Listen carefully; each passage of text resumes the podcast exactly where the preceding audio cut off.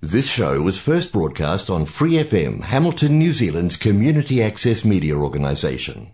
For more information on our lineup of shows and the role we play in the media, visit freefm.org.nz.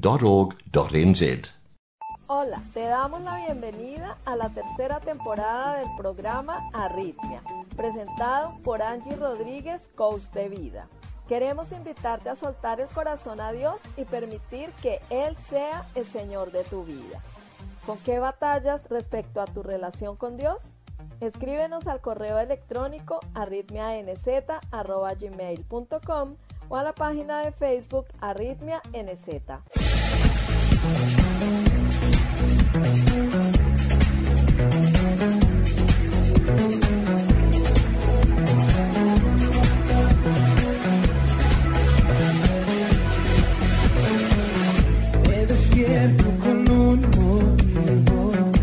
No viniste al mundo por casualidad.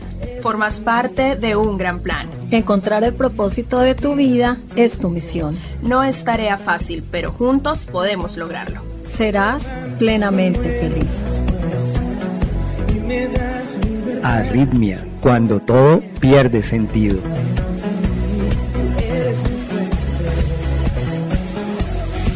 Arritmia, transmitiendo desde PFM 89.0 Real Community Radio, Hamilton, Nueva Zelanda.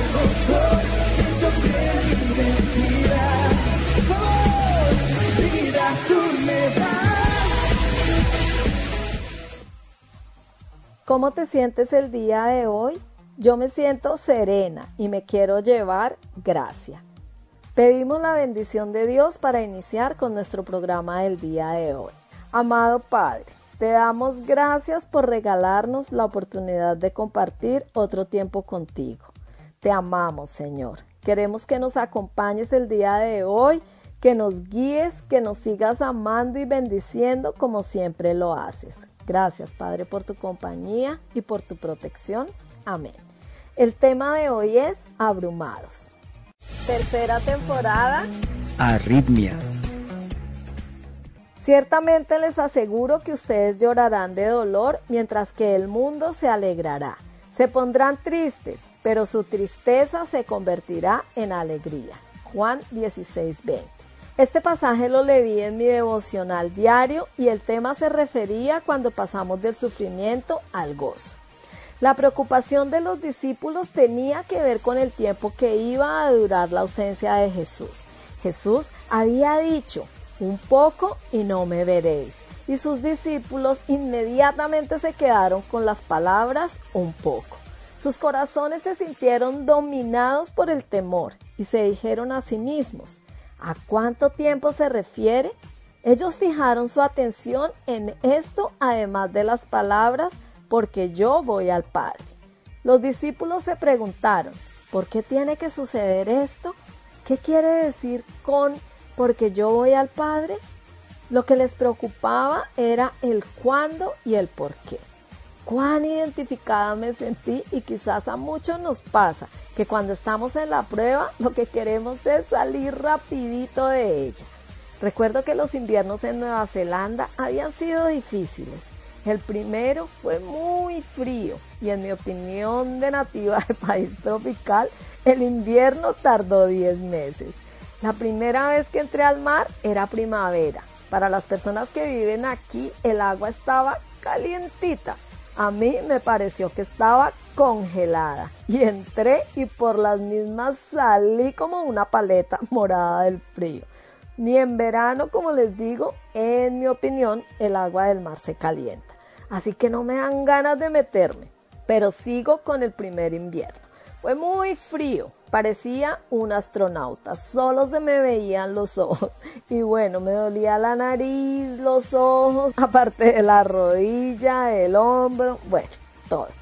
El segundo invierno fue particularmente depresivo. Sucedieron cosas que emocionalmente me afectaron y el frío y la oscuridad influyeron para empeorar mi estado de ánimo.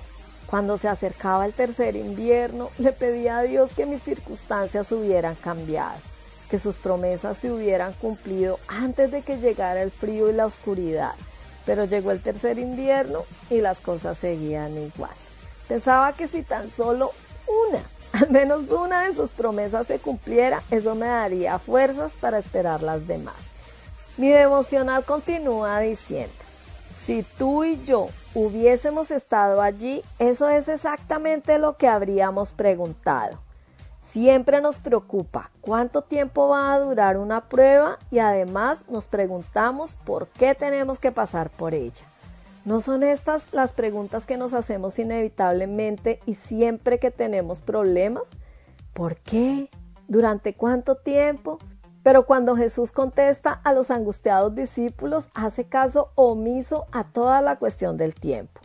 Su respuesta enfatiza el proceso y el resultado, este que ha de seguir con toda seguridad.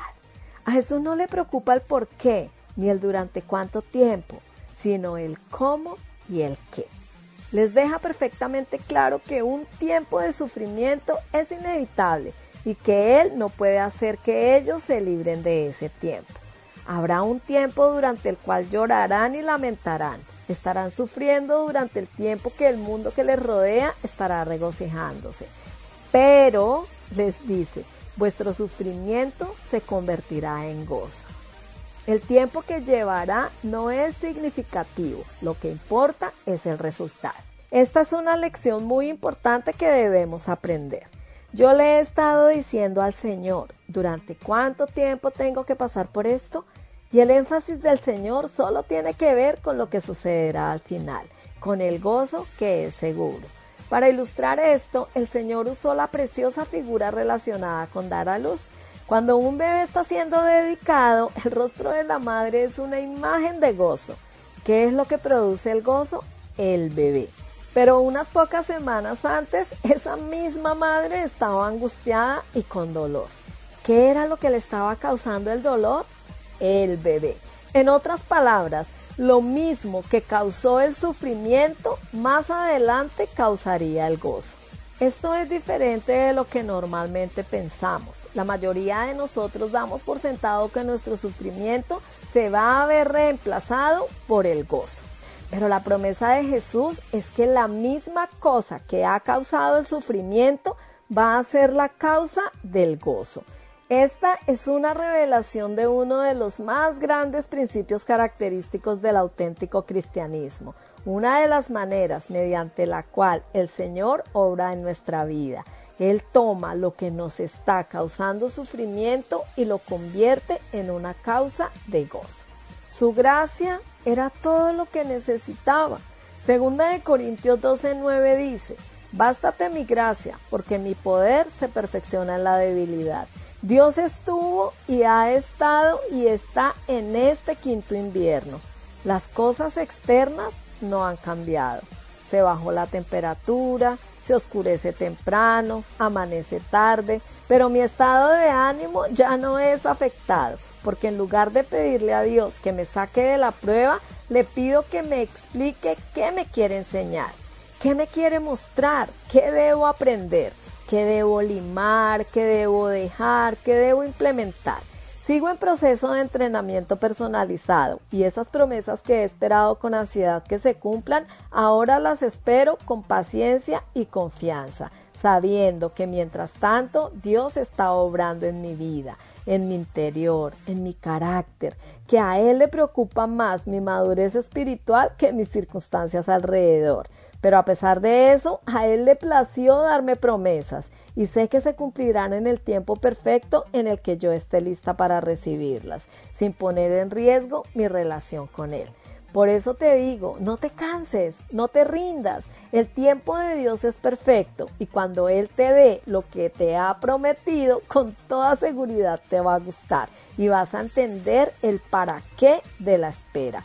Ánimo, no dejes de confiar. ¿Y tú con qué batallas respecto a tu relación con Dios?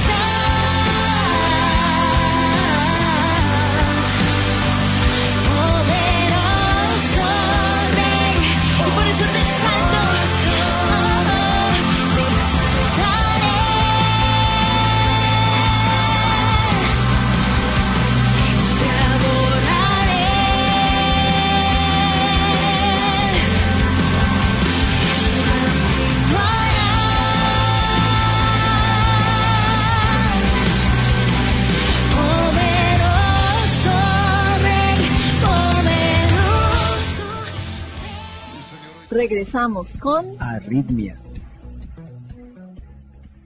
Hoy escucharemos la segunda parte del testimonio del cantautor y pastor de origen costarricense Danilo Montero. Que lo disfruten. Tu testimonio. Que no hay nada que yo pueda hacer para ganar el amor de Dios porque ya me lo dieron gratis en la cruz que lo único que pasa es que el amor se hace fuerte en mi corazón y mi conexión, amistad se hace fuerte cuando yo comienzo a obedecer al Señor por amor. ¿Ya? Y un día papá volvió a casa y trató de que todo fuera igual. Y ahí tengo un serio problema porque yo soy estudiante de, de teología en el Instituto Bíblico estoy sirviendo otra vez en la iglesia y tengo un hombre que me está haciendo la vida de cuadritos porque quiere ser mi papá a los 20 años. Y le dije, no voy, José. No, no, no, no se puede.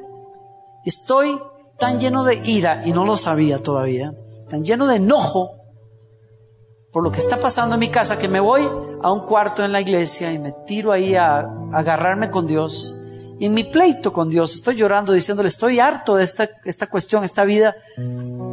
¿Por qué tú permites que algunos tengan familias normales? Dígame alguien si existe una. Y familias como la mía. Y de pronto eh, recordé aquella mañana a los siete años cuando papá golpeó a mamá y entonces estoy más fúrico con Dios, con la vida. Y de pronto escucho al Señor que me dice, es que nunca viste el cuadro completo. Y dije, ¿cuál cuadro? Y me dijo, mira. Y fue como si reviviera esa mañana. Y me estoy mirando allí llorando sobre mi cama. Y cuando el Señor me dice, mira a tu derecha, mi sorpresa es que Jesús está sentado allí. Y nunca lo supe.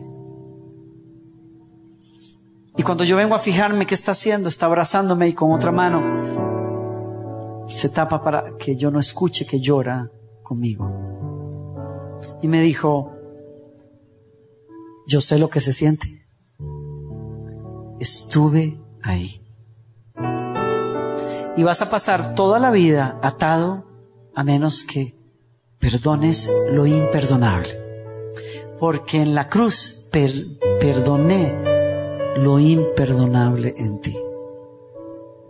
Y me vi toda la vida enojado, rebelde, orgulloso, solo, porque yo crecí solo.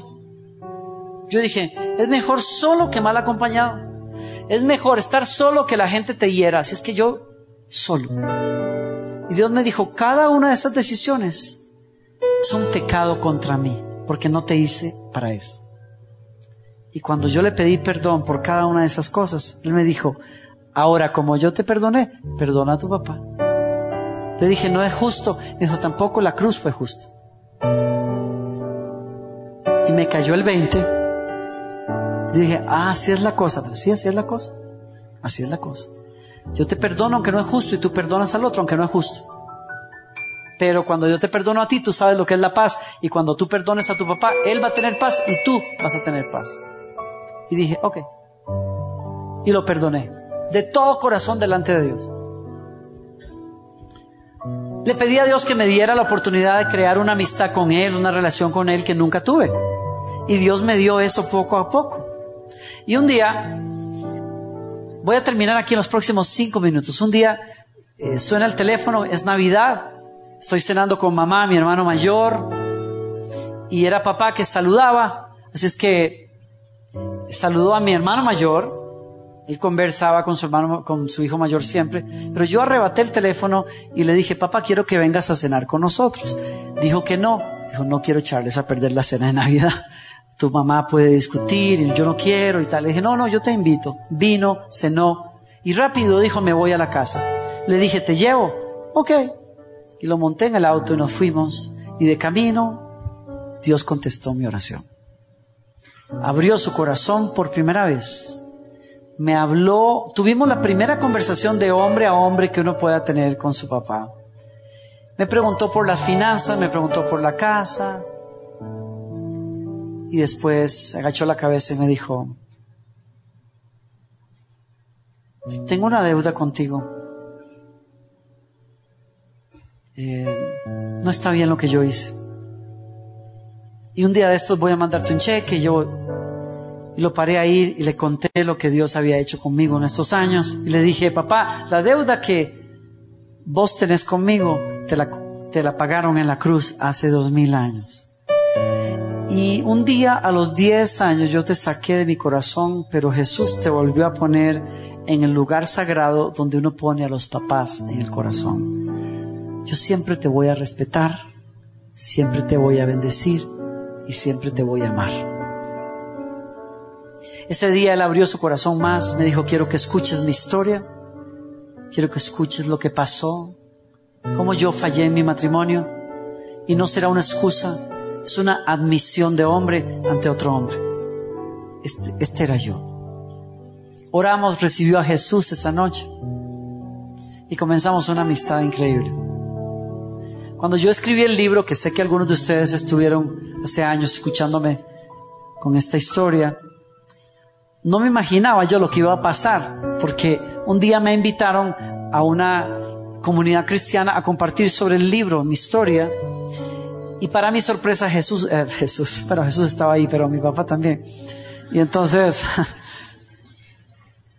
cuando yo vi que estaba sentado ahí, yo quise cambiar el testimonio porque dije, imagínate, hemos, somos amigos ahora. Yo no quiero echar a perder toda la cosa cuando yo les, saque los tricas sucios a mi papá. Digo yo, no era la intención, pero tenía que contar cosas. Y algo me dijo, fue como si el Señor me dijera, tú tranquilo, yo sabía que Él iba a estar aquí. Así es que dale. Y le di con todo.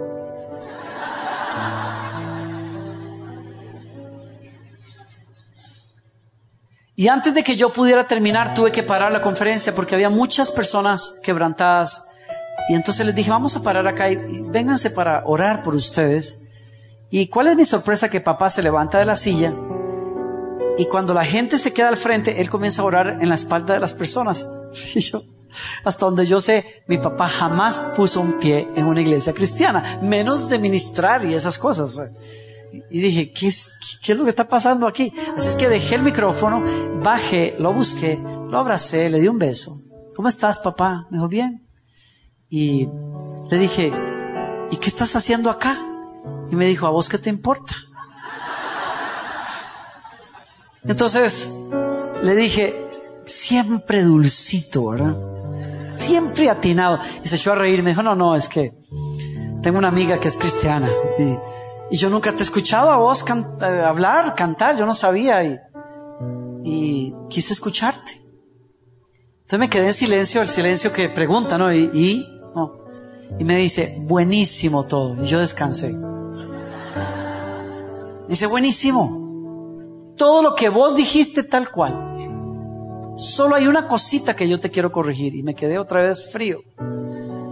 Y ahí me dejó hablando solo y se subió a la plataforma y agarró el micrófono y se presentó. Y dijo, esto es lo más increíble que haya pasado en esta historia. Dijo, yo soy Oscar Montero Rivera, soy el papá de Danilo, y tengo que decir varias cosas acá. Uno, que todo lo que mi hijo dijo esta noche es cierto tal y como él lo contó. Dos, que tengo que admitir en público que yo soy el responsable de la destrucción de mi familia. Tres, que quiero pedir perdón en público a mi hijo que habló, a mi otro hijo que está por acá, a mi esposa que está en el cielo y espero que me escuche y me perdone. Usted sabe que eso, en paréntesis, eso me ganó todo el respeto que yo pueda tener por él hasta hoy. Fue muy valiente. Y finalmente dijo, solo hay una cosa que mi hijo esta noche dijo que no es cierto.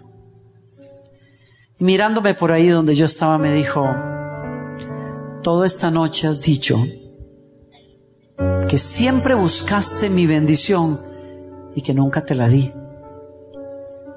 Pero quiero que sepas que estabas equivocado siempre te bendije, pero lo hacía en silencio. Y hoy yo lo quiero hacer en público. Te bendigo y le doy gracias a Dios por el hijo que eres, por cómo Él te usa para bendecir a otras personas. Y me siento muy orgulloso de vos. Estoy aquí para decirte que Dios puede restaurar las cosas. Que Dios puede sanar tu corazón. Que Dios puede ayudarte a vivir un futuro diferente del pasado que tú traes. Que Dios puede llenar vacíos que nadie más puede llenar. Que Dios puede restaurar todo ese dolor que llevas adentro y darte un amor para que en mi caso, como en mi caso, me dé la fuerza para abrazar y, formar aquello que yo creía imposible, que es una familia. Esto es Arritmia. Queridos amigos y amigas, Muchas gracias por acompañarnos una vez más. No olviden que estamos incluyendo el programa Momento Decisivo del pastor David Yeremaya a continuación. No se lo pierdan. Cuéntanos, ¿tú con qué batallas respecto a tu relación con Dios? Puedes escribirnos a la página de Facebook AritmiaNZ o al correo electrónico arritmianz.gmail.com. Nos veremos con el favor de Dios la próxima semana. Bendiciones.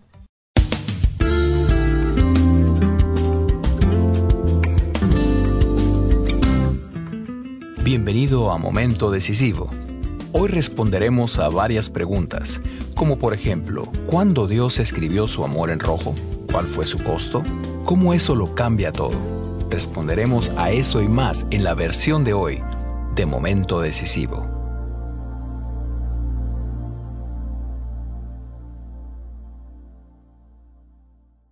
Con ustedes, el doctor David Jeremiah en la voz y adaptación de Miguel del Castillo para introducir su poderoso mensaje de hoy. Casi ni podría explicarle cuánto me entusiasma predicar sobre el versículo más grandioso de la Biblia. Voy a hacer esto al enseñar sobre Juan 3:16. Me imagino que la mayoría de los que ya son creyentes conocen este versículo de memoria, pero me pregunto cuántos alguna vez habrán oído todo un mensaje basado en cada palabra de este versículo. Por favor, siga en nuestra sintonía, escuche y capte las maravillosas verdades de Juan 3.16. Este versículo y este mensaje es parte de nuestra guía de estudio que ya está a su disposición. Se titula Dios le ama, siempre le ha amado y siempre le amará. Este capítulo sobre Juan 3.16 es uno de los capítulos. Quiero animarle a que usted consiga su ejemplar para usted mismo. Así es como puede conseguirlo. Primero, puede buscarlo en nuestra librería en línea o puede escribirnos directamente a Momento Decisivo, info arroba momentodecisivo.org o visite nuestra página web www.momentodecisivo.org y busque el recurso Dios le ama, siempre le ha amado y siempre le amará. Se lo enviaremos a vuelta de correo tan pronto como recibamos su orden.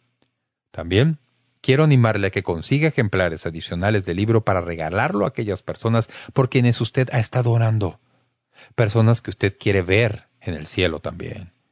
Como sabe, a menudo le digo a las personas que uno de mis propósitos más grandes es ir al cielo. Yo sé que voy allá, porque he puesto mi confianza en Cristo, pero también quiero llevar conmigo a tantas personas como pueda. Estoy seguro de que eso también será su deseo. Una de las maneras en que este libro se puede usar con provecho es ponerlo en las manos de alguien que no conoce al Señor Jesucristo como su Salvador personal. Así que, Estoy llorando para que Dios use ese libro para llevar a muchas personas a un conocimiento salvador del Señor Jesucristo. En unos momentos vamos a abrir la Biblia en Juan 3.16. Quisiera que todos pudiéramos hacer lo que hicimos en nuestra iglesia el domingo en que prediqué esto. Todos repetimos este versículo de memoria y en voz alta. Usted puede simplemente decirlo ahí donde está. Ahora estudiamos el tema. Dios escribió su amor en rojo.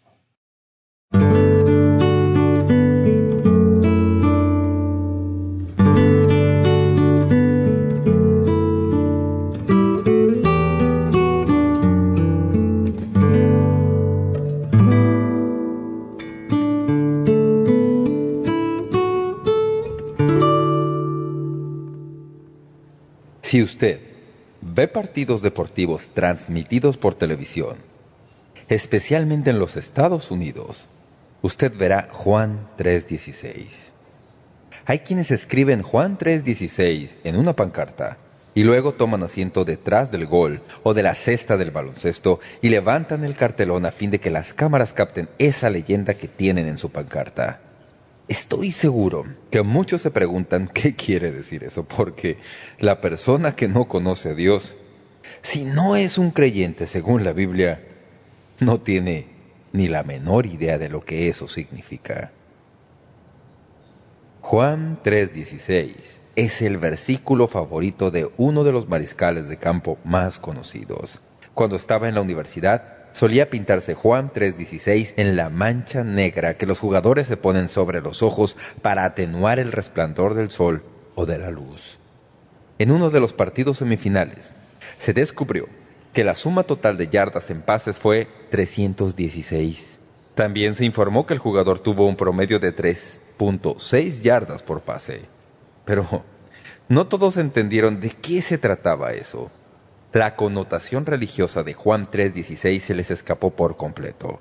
Así que, el lunes por la mañana, Juan 3.16 fue el asunto más buscado en Google.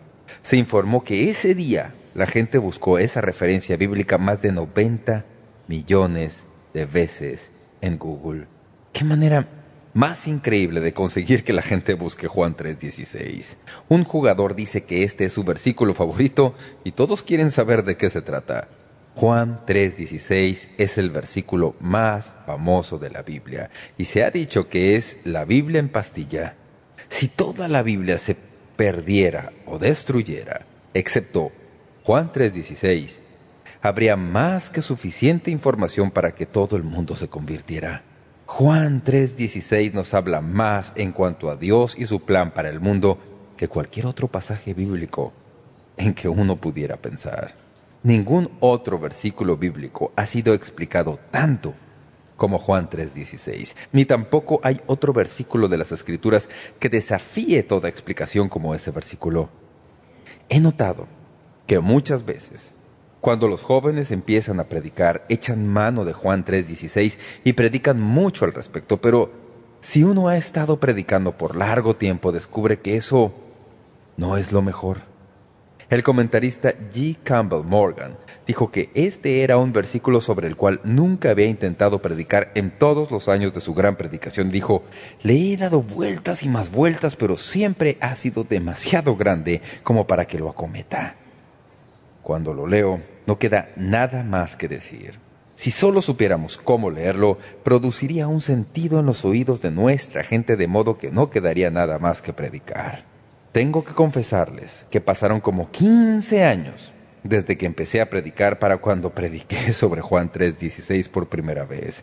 Recuerdo que pensaba, ¿qué frases voy a poder decir en cuanto a este versículo? Quiero decir, es tan sencillo que todos lo saben de memoria. ¿Qué voy a añadir a esta verdad? Y luego, fue como si Dios me recordara que mi tarea no es concebir algo grandioso, ingenioso y creativo, sino que mi tarea es ponerme de pie y repetir la verdad sencilla vez tras vez de modo que todo mundo la oiga y la entienda. Siempre que uno oye la historia del amor de Dios, eso hace resonar una nota resonante en el corazón, porque hay algo en cada uno de nosotros, y es el hecho de que hemos sido creados a imagen de Dios. Hay algo en cada uno de nosotros que de alguna manera, tal vez en los recovecos profundos de nuestra mente, sabemos que Dios nos ama.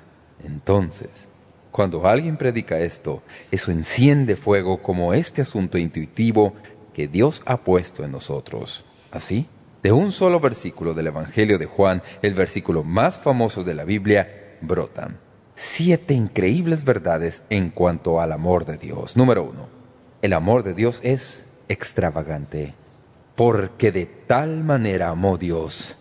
Cuando Juan escribió estas palabras, se consideraba que Dios era un tirano que enviaba a los seres humanos al infierno. Incluso hoy, muchas religiones paganas o no paganas tratan de satisfacer a sus dioses. Brujos, hechiceros y muchos otros religiosos de todo tipo de religión realizan toda clase de conjuros, encantamientos y obras en sus esfuerzos por aplacar a Dios.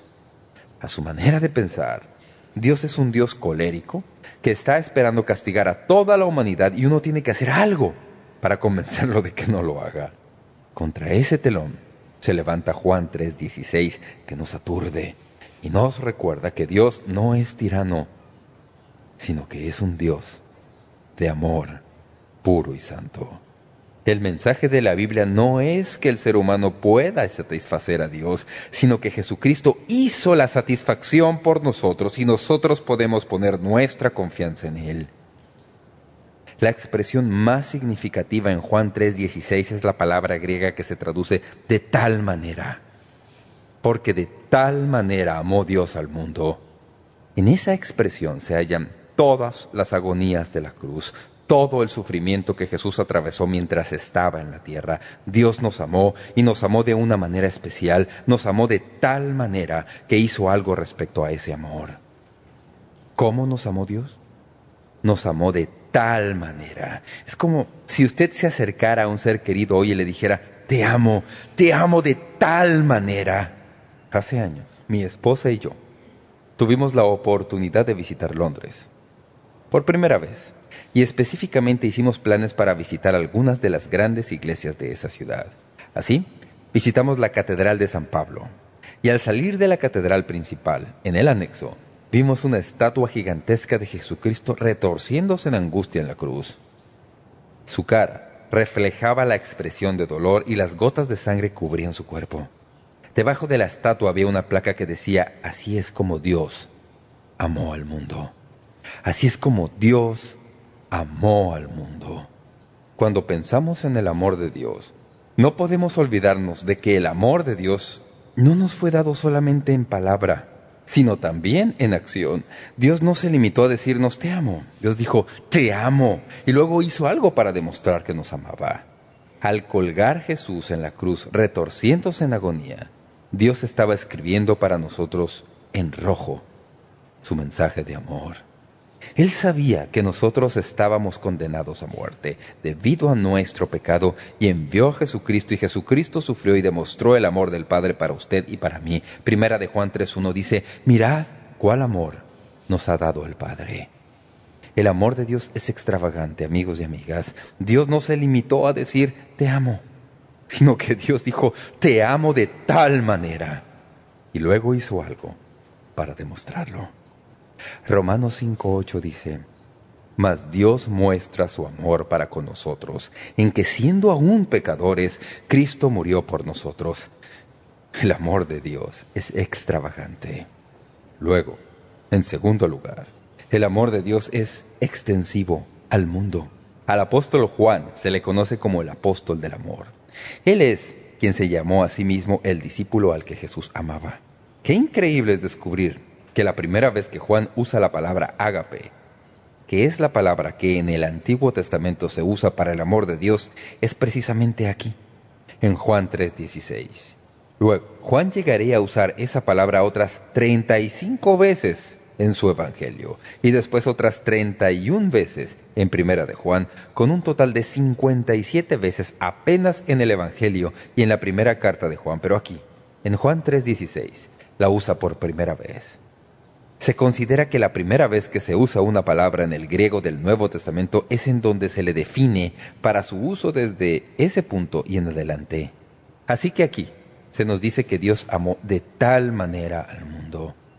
Si a usted y a mí se nos hubiera dado la oportunidad de escoger a alguien a quien amar, casi con certeza que no hubiéramos escogido al mundo. Quiero decir, lo extraordinario es que una cosa tal siquiera aflorara en los labios de un judío. Los antiguos hebreos eran tan aristócratas en su día. No miraban a nadie de manera favorable excepto a otros judíos, y el judío miraba con desdén y orgullo a todo el que no era judío. Pero aquí tenemos a Jesús, un judío, declarando que Dios ama a toda persona. Dios ama a los que es fácil amar y a los que no es fácil amar. Él ama a los que le conocen y a los que no le conocen. Él ama a toda persona, de toda tribu y nación en todo el globo. Dios ama al mundo entero. Una de las razones por las que estamos tan comprometidos a las misiones es que creemos que Dios nos ha llamado a expresarle al mundo su corazón. ¿Qué es lo que Dios tiene en su corazón? Él ama al mundo. Las misiones son simplemente una manera de llevar el amor de Dios en toda manera posible e imaginable que podamos concebir para proclamarlo a toda persona en todo rincón del globo, por radio, televisión, con misioneros en persona y al colgar nuestros servicios en la red mundial y mediante libros y en toda otra manera en que se pueda pensar, toda manera imaginable. Lo que queremos hacer es pararnos en la cumbre de un monte y gritar Dios le ama, siempre le ha amado y siempre le amará. Este es un mensaje para todo el mundo. Si hubiera alguien en todo este mundo que no encajara en este enunciado del amor de Dios, entonces la Biblia no podría ser verdad. Usted tal vez conozca a alguna persona que usted piensa que es terrible. Tal vez piense, ah, ese individuo, Dios no podría amarle porque Dios no podría amar a un Hitler o a un Stalin o a todas esas personas que conocemos. Dios ama a todo el mundo. No hay nadie a quien Dios no ame. Su amor es extensivo. Ahora bien, utilizamos el sustantivo amor y el verbo amar de maneras diferentes. Por ejemplo, yo digo que amo a mi país. Me alegro de haber nacido aquí. Me alegro de tener esta ciudadanía. Cuando vamos a algún evento deportivo en cualquier parte del país y algún cantante pasa el micrófono y ponen una gran bandera en las pantallas y se entona el himno nacional, no se pasa ni siquiera del primer compás cuando todos ya están de pie y aplaudiendo. Cuando eso sucede, algo sucede en mí, tanto como en usted. Amamos nuestro país. Tengo un nuevo nieto y amo a ese nieto. Ahora bien, decir que yo amo a mi país de la misma manera que amo a mi nieto no sería verdad. Amo a mi nieto con una emoción en mi corazón y una intensidad de corazón que no es posible por ninguna otra cosa. Pero cuando Dios dice que ama a todo el mundo, para Dios es posible amar al mundo y sin embargo al mismo tiempo amar a todo individuo del mundo de la misma manera íntima, personal, en que yo amo a mi nieto.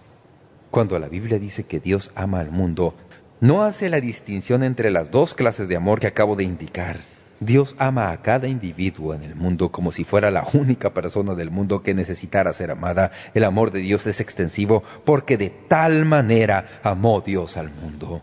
Luego, en tercer lugar, el amor de Dios es costoso porque de tal manera amó Dios al mundo que ha dado a su Hijo unigénito.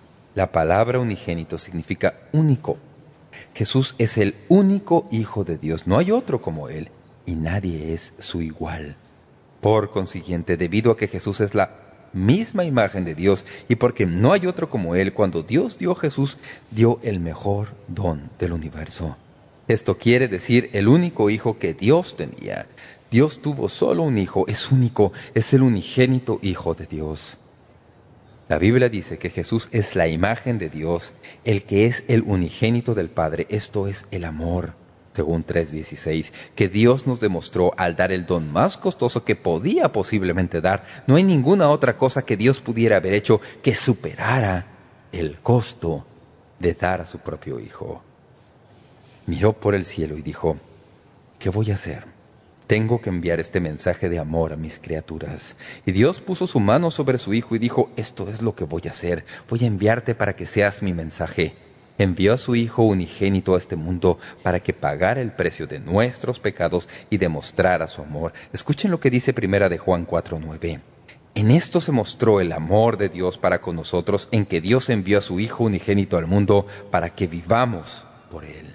En otras palabras, en esto Dios nos comunicó su amor, en esto nos comunicó su amor, nos lo mostró, en esto nos hace partícipes de su amor. ¿Y cómo lo hace? Envía a su Hijo unigénito al mundo. Romanos 8:32 lo dice de esta manera, Él que no escatimonia a su propio Hijo, sino que lo entregó por todos nosotros, ¿cómo no nos dará también en Él todas las cosas? Me encanta cómo lo dice. El Dios Todopoderoso no escatimonia a su propio Hijo. Alguien me dio un disco con un video que a mi juicio puede ayudar a las personas a entender lo que quiere decir cuando la Biblia dice que Dios nos amó y dio a Jesucristo para que sea nuestro Salvador. Se trata de una familia de agricultores en la que el padre ganaba algo de dinero adicional atendiendo un puente levadizo para una compañía de ferrocarriles. En los días determinados, el padre iba a la caseta de control y entonces bajaba el puente levadizo a fin de que el tren pudiera pasar. En ese día en particular, según el video, el padre llegó a la caseta. Sabía que el tren se acercaba y empezó a bajar el puente.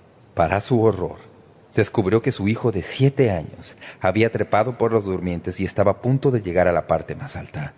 Si bajaba el puente, estaría bajando a su hijo, que se hallaría justo por donde pasaría el tren que se acercaba.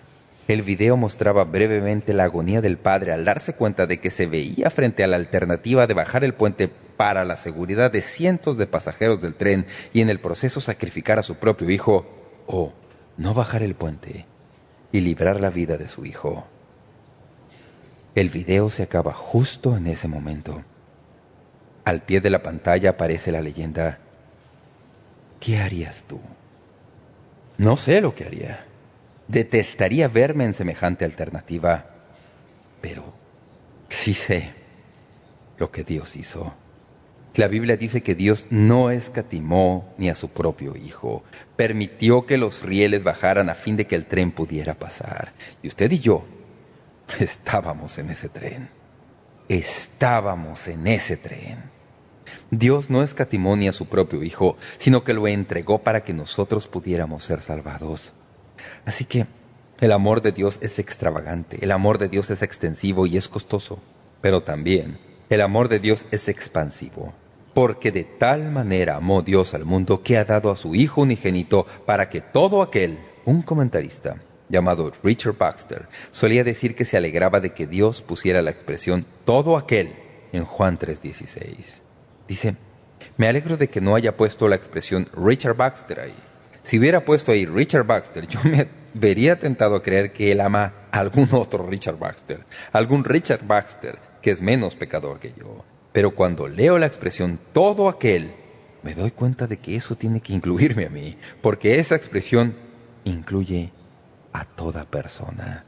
La Biblia dice que Dios ama al mundo y que todo el que cree en Él puede recibir su amor. Toda persona y cada persona, sin que importe quién sea, de dónde venga, qué idioma hable, cuál sea el color de su piel, cuál sea su trasfondo, lo que haya hecho o no haya hecho. La Biblia dice que Dios ama a todo el mundo y envió a su Hijo para ser el Salvador de todo el mundo. Y toda persona que cree en Él puede ser salvada. Por alguna razón. Es difícil convencer a las personas de esto. No sé por qué. Con el correr de los años, he tratado toda manera posible para ayudar a las personas a entender que la expresión todo aquel los incluye a ellos. Recuerdo que en cierta ocasión leía este pasaje bíblico y ponía ahí el nombre de una persona, más o menos así. Porque de tal manera amó Dios al mundo que ha dado a su Hijo unigénito para que si David Jeremiah cree en él, no se pierda, sino que David Jeremiah tenga vida eterna. Eso es verdad. Pero se puede poner el nombre de toda persona ahí. Cualquier persona que usted conozca, cualquier persona que haya oído, cualquier persona en quien pueda pensar, aunque usted piense que no sea candidato para la salvación. Lo que este versículo dice es que si usted está vivo en el planeta Tierra hoy, es candidato para el amor de Dios. Porque de tal manera amó Dios al mundo que ha dado a su Hijo unigénito para que todo aquel, toda persona, pueda ser salvada. Entonces usted puede decir, Pastor Jeremiah, ¿por qué no todos son salvados? ¿Por qué no toda persona es creyente? ¿Por qué no toda persona recibe un pase libre al cielo? Porque como ven, el amor de Dios es expansivo, pero también el amor de Dios es excluyente. Todo aquel que en Él cree. Esto es lo que quiere decir todo aquel. ¿Y qué es lo que sigue? Que en Él cree. Cuatro veces en estos versículos Jesús usa variaciones de la palabra creer, que tal vez sea la palabra clave más importante del Evangelio de Juan. El amor de Dios resulta inútil para todo el que no cree. Como ven, Dios puede ofrecer su amor, y lo ofrece a todo el mundo, a toda persona. Si hay algún evangelio que usted haya oído y que no resulte en algún lugar del mundo, no es el evangelio bíblico. El evangelio bíblico es para todo el mundo, para el tercer mundo, para nuestro mundo, para cualquier mundo. Pero escuchen, Simplemente porque Dios le ofrece su amor no quiere decir que usted cuenta con su amor, porque a fin de contar con el amor de Dios, usted tiene que recibirlo. Tiene que abrir sus manos para recibirlo. Si yo me pusiera de pie en esta plataforma e hiciera una oferta a todos los presentes y dijera, tengo boletos de entrada para el partido del campeonato que se jugará en el estadio local, tengo boletos suficientes para todos los presentes, todo lo que tiene que hacer es pasar al frente y recibirlo. Eso sería una oferta genuina de mi parte. Pero a usted le serviría solo si usted pasa al frente y recibe los boletos y fuera al partido. Dios dice, yo amo a todo el mundo. Amo a toda persona en el mundo. Mi amor está disponible. Todo el que crea recibirá mi amor. Algunos que asisten a una iglesia piensan que simplemente con asistir a un templo y oír en cuanto al amor de Dios es todo lo que se necesita, pero se equivocan. Usted irá por igual al infierno sabiendo en cuanto al amor de Dios. Usted va al cielo al recibir el amor de Dios. El amor de Dios es el plan de Dios para salvación para usted. Si usted recibe ese plan, si cree en Jesucristo, lo tendrá. Pero Dios no va a imponerle su amor a la fuerza. Dios le ofrece su amor. Las manos de Dios están abiertas de par en par. La cruz es un cuadro de sus brazos extendidos, dando la bienvenida a todo el que acude a la sangre que fue derramada en la cruz. Pero amigos y amigas, usted no puede tener lo que no recibe. Escuche Juan 3:18. El que en él cree no es condenado pero el que no cree ya ha sido condenado porque no ha creído en el nombre del unigénito Hijo de Dios. En tanto que es verdad, amigos, decir que Dios ama a toda persona, no es verdad decir que toda persona recibe ese amor.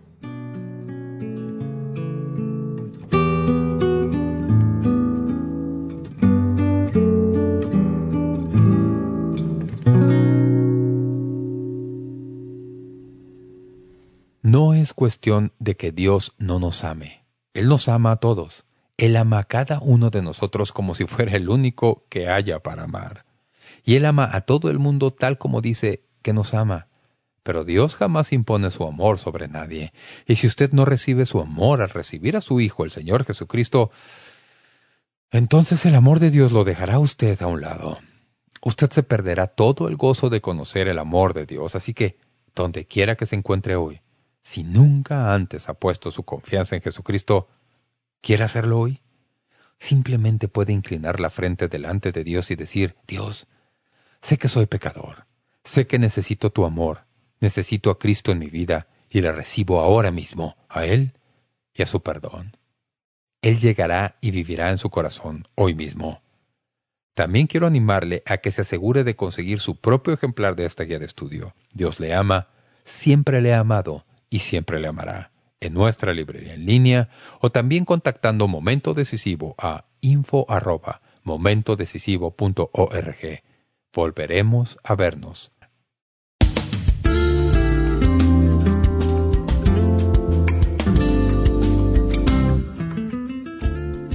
Gracias por sintonizar Momento Decisivo. Esperamos que usted pueda tomar un momento para escribirnos una carta en respaldo del Ministerio. Le agradecemos su correspondencia. Y cuando nos escriba o nos envíe un correo electrónico, sírvase a anotar claramente su nombre y dirección completa y el nombre de la emisora en que escucha este programa. El mensaje que usted escuchó hoy es una porción del mensaje completo disponible en disco compacto titulado Dios escribió su amor en rojo si desea solicitar una copia de este mensaje, puede hacerlo visitando nuestro sitio web www.momentodecisivo.org o escríbanos a la dirección que le damos enseguida. Este mensaje corresponde a la serie completa de enseñanzas titulada Dios le ama, siempre le ha amado y siempre lo amará, en 10 discos compactos. Para más información sobre cómo conseguir estos mensajes que ofrecemos, puede visitar nuestro sitio web www.momentodecisivo.org o escríbanos a Momento Decisivo, P.O. Box 3804, San Diego, California 92163, Estados Unidos de América. Sintonícenos nuevamente mañana para estudiar juntos la palabra de Dios aquí en Momento Decisivo con el doctor David Jeremiah. También puede escuchar Momento Decisivo cuando guste en nuestra página web, ubicada en momentodecisivo.org.